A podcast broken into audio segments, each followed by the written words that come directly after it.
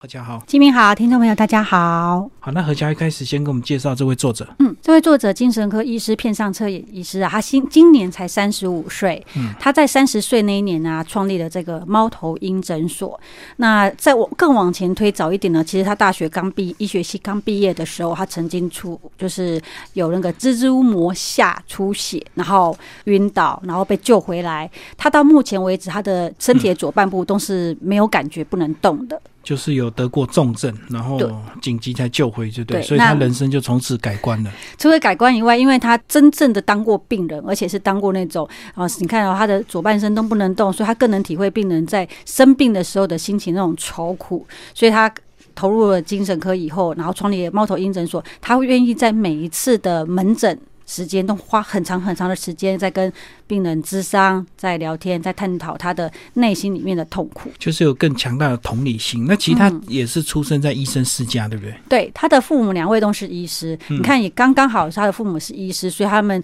当他们的这个宝贝儿子然后这样倒下的时候，他们可以赶快请医院里面的同仁们帮忙。然后他在就是蜘蛛膜下出血发生的那一刻的，其实片上彻也医师是在。大学宿舍里面，跟他的呃学长学弟们啊，在里面吃火锅喝酒。那他倒下去那一刻，在宿舍里面刚好有一个心脏内科的学长，所以就紧急帮他做了急救，然后帮他做了很多处理，然后紧急送医院。也因为这样，他才救回这一命。如果他的当下并不是说，呃，刚好在宿舍里面有心脏科的学长，他的父母不是医生，其实对大部分的人来讲，可能就这样走掉了。嗯嗯嗯。那也因为他被救回来之后呢，他更注重所谓的医病关系啊。那接下来跟我们讲这个诊所的一个位置，好不好？嗯，呃，猫头鹰诊所它是开立在大阪的一个南区，呃，有点类似像我们这边的西门町。那它除了说在一个很热闹的地区以外，它开立的地点也很不一样，开在一个综合的大楼里面，商办大楼。也就是说，你进去那栋大楼，你不一定就是只是去看诊，那栋大楼里面还有其他的，比方说有模型店、有服饰店。嗯，好，所以进去那栋大楼之后，哎、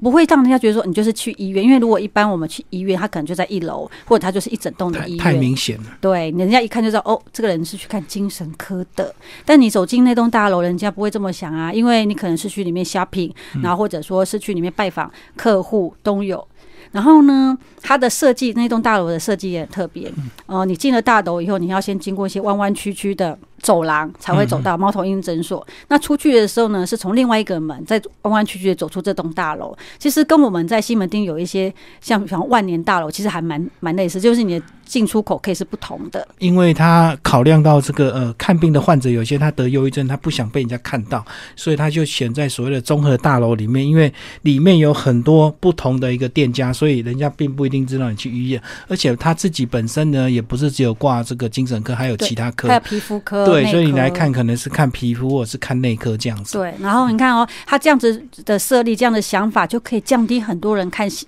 精神科的门槛。不然你看现在人可能因为你去看精神科，你就被贴上一个标签，你怎样怎样的。可是他这样子做，降低了那些想来看精神科的门槛，又又帮助了这些需要看精神科的人。嗯，而且他一开始开，他也没有预期他的这个呃患者会那么多，其实一开始生意也没那么好，对不对？因为他时段太特别，他那个看诊的时间是从晚上。他是晚上七点，晚上晚上7点七点到十一点，而且不只是你刚刚讲的没有人，是非常没有人。他有好长一段时间是基本上是门可罗雀的。嗯，那因为这种私人诊所通常都是需要预约，那也在那段没有人的期间呢、曾经也发生过那种没有人预约就直接有病人跑来，然后他自己还被病人吓到，问他说：“啊，你来干嘛？”然后我也想想，哎、我好好像也不太对，干嘛这样问？习惯没有人了。对，嗯那他也是因为嗯好像是二零一六年、二零一七年开始，像什么朝日新闻啊、NHK 啊开始报道他，哦，然后才就开始患者特别去对，才开始有患者很多。然后后来被这个媒体报道之后呢，他就感受到说，真的有患者千里迢迢跑去看他，这嗯有个。阿嬷，就有个阿嬷，嗯就是因为看了他呃媒体报道以后，特别就是坐了很久很好多个小时的车到他的那个诊所去。那因为他是七点才开始看诊嘛，他去的时候就看到有个阿嬷坐在门口。那阿嬷看到他说，就好像看到救星一样，他散发着光芒，就跟他说：“他说我是看到媒体报道才来的。”他会就突然觉得说：“哎、原来他这种晚上七点到十一点的看诊时间，嗯真的就是有帮助到人。然后他生意其实现在非常的好，然后他呃这本书呢也记录了很多这个患者，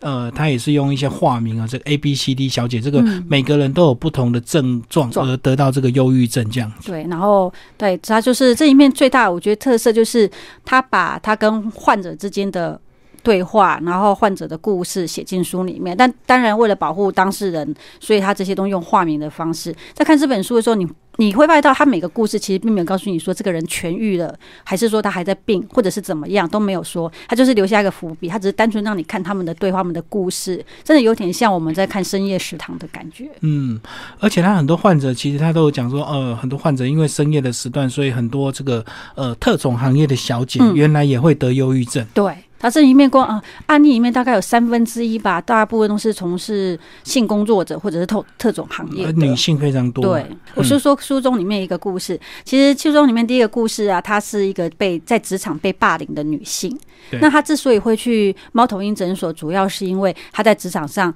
突然有一天别人说了一句。不是很重的话，她就哭了，而且是嚎啕大哭。那她哭了以后呢，她回到家以后，家他的弟弟就很就会关心他嘛，就是问他说：“姐，该不会是得了忧郁症了吧？”他突然觉得，哎、好像是。可是通常大家如果被人家指说你被得了什么症，一定会先否认嘛，所以他当然第一时间就是否认说他不可能得忧郁症，不可能。但是呢，这个小姐她还是私底下的就是上网 Google 了一下，发觉到，哎、忧郁症所有的症状她都吻 合，像就对。对，甚至她也是做了一些线上测试，发觉到真的是相像符合，所以她也怀疑是怀疑说，嗯，自己这是不是就是忧郁症？那她就到了猫头鹰诊所去，那很就很正常的那个片上侧野医师就会跟她聊一下她的状况。那片上侧野医师他很特别问诊的方式是，他不会去，他不像一般精神科会一直去戳你的点。让你那种体验重现的状况，然后让你陷入痛苦，没有没有，他都会讲一些其他的，让当事人自己去讲话。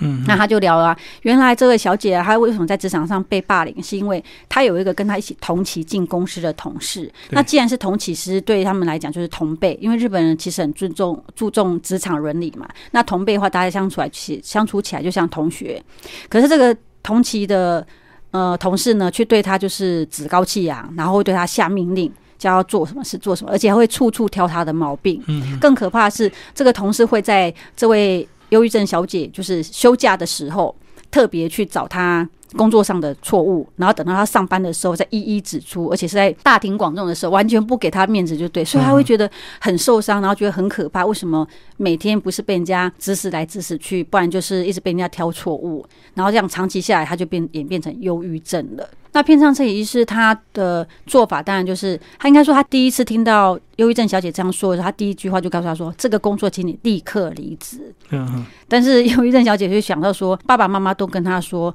嗯，你要再继续做个两三年，就是不要那么快当米虫。他们都完全没有考虑说，其实女儿已经病了，所以忧郁症小姐就又继续撑了一段时间，她没有马上离职，一直到刚刚我讲的，嗯，她是因为嚎啕大哭那一场以后，大家都觉得你怎么会在办公室这样子的情绪呢？他才断然离职。但他也很有趣，他离职的时候，一般我们都会写离职原因嘛，他也没有说他是因为生病或者因为职场霸凌，他就只是写说哦，他有别的事情要做，有其他生涯规划这样子。嗯，对，所以其实他们整个公司的人都没有人知道说他是职场霸凌而罹患忧郁症这件事离开的。所以一听到他的这个患者的讲述，他就知道是环境造成的，所以要赶快脱离那个环境。对，然后他说他在里面呢，也有跟这个临床心理师合作，对不对？没错，呃，他的诊所里面呢，除了有偏上彻野医师这位精神科医师以外，其他还有很多的心理智商师，那他们是分工合作，而且整个医院也不是只有他一个精神科医师哦，他们医院很特别，是他们有多位的精神科医师，然后有多位的心理智商师，也就是说，比方说，好，金明主持人今天来到我们猫头鹰诊所，那你可能跟我聊不出个所以然，或者是你不喜欢女女生的。精神科医师，你想要换男生的，那你下次来的时候，你就可以自己去挑，挑一个你觉得看得顺眼、讲得出话来的，跟我们现在可能熟知的精神科诊所不太一样。嗯，然后它里面讲到这个 LGBT 的这个族群，其实也蛮多患者去他那边看的。LGBT 我们要不要稍微解释一下？L 就是我们所知道的女同性恋，对对，，G 就是男同性恋，然后 B 呢就是双性恋，然后 T 呢就是跨性别者。跨性别啊对嗯，这四个族群。书里面刚好就讲到一个跨性别的例子，对，我们就叫做 A 先生好了。A 先生其实他已经结婚很多年，然后很爱他的老婆，他就只是有一天走在路上，突然被一个男生噔电到，嗯，然后他就发现到，诶，他对男生竟然有一种渴望、一种向往，而且会很欣赏，然后他就开始怀疑说，诶，自己是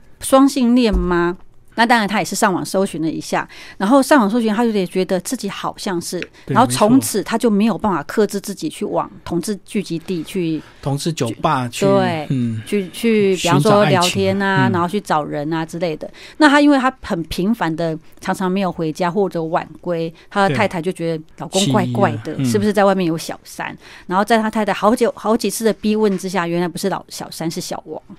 嗯嗯，对，那他为什么会罹患到忧郁症？就是因为他没有办法接受自己是双性恋，但是他明明是双性恋。那当他去了猫头鹰诊所，偏上侧野医师诊断以后，偏上侧野医师很直接的告诉他说，其实性别这种事情是一旦你发现你真实的性别以后，是回不了头的。嗯所以你只能接受他，所以他就是针对他因为不能接受而忧郁这部分来做治疗。那至于说他跟老婆之间的感情这部分，他当然就无能为力了，因为那就是另外一回事。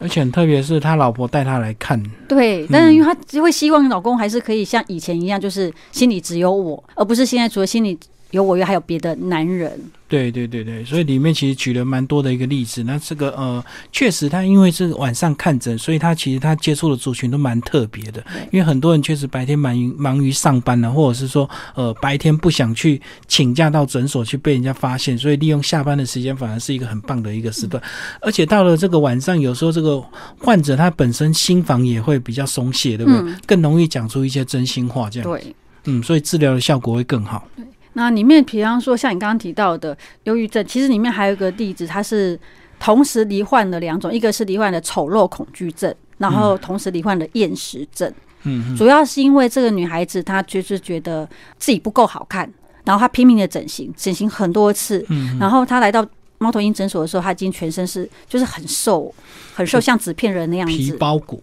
对，然后你也看得出来，他整形非常多次。那偏上的医师跟他聊以后，发现到哦，这个就是很正常的，一般就是母女关系造成的。嗯一般来讲，比方说，呃如果你跟你的母亲的关系不好，或者是你的家人，你从小到大就活在那种大人会说：“哦，你长得好丑、哦，你一点都不好看”的情况下，你就很容易衍生出就是自卑感，对，就是另外一种自我肯定感的低落。那这位女士她就是因为自我肯定肯定感的低落，所以她反复去整形，就是希望自己变得漂亮。她为每每只有在整形完以后，听到医生、护士跟他讲说整形很成功哦，你变漂亮了，他只有在那一刻觉得嗯，很开心情心。心情是稳定的。可是整形完没多久，他马上又恢复到那种我不好看，我就是很丑，然后就又跑去整形。一直反复的整形，就会得到那个赞美。对，那除此之外呢，他还有为什么会罹患厌食症？是因为他只要有那种恐惧的恐惧、恐慌的心理的时候，他就会开始一直吃，那拼命的大吃大喝，然后暴饮暴食。那这样情况会怎么样？通常就会变胖嘛。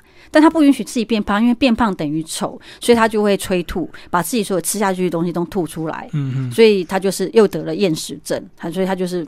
纸片人，然后又整整形整的，就是人家不知道几几十回了这样子。那最后呢，他这个诊所呢，其实他们有个口号，就是来做有趣的事情吧。那这个口号也感染他们的一个工作人员，所以他们其实那个工作人员呃里面都稳定性非常的高，然后患者呢也呃来这边呢也得到一些快乐，然后有趣的事情这样子。对比方说，因为这些呃，因为毕竟他是晚上七点到九点，所以其实包括片上车也医师本人，还有他其他的咨商师，甚至是他们里面门口挂号的护理小姐这些，他们白天都是有工作的。那你知道，知道白天工作大家都很严谨嘛？可能大家在大医院或者在大企业里面，到了这个地方，到了晚上，他们的整个氛围其实就好像你在大学里面的社团一样。你进来这边虽然是工作，可是那个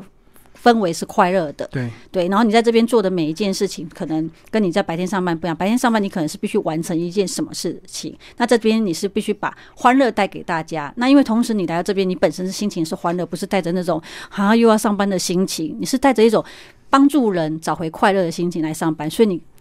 个人的心情也会快乐，然后整个氛围就是好的。嗯，好，今天非常谢谢何乔为大家介绍这本书啊，《猫头鹰诊所》，然后新自然主义出版，谢谢。谢谢。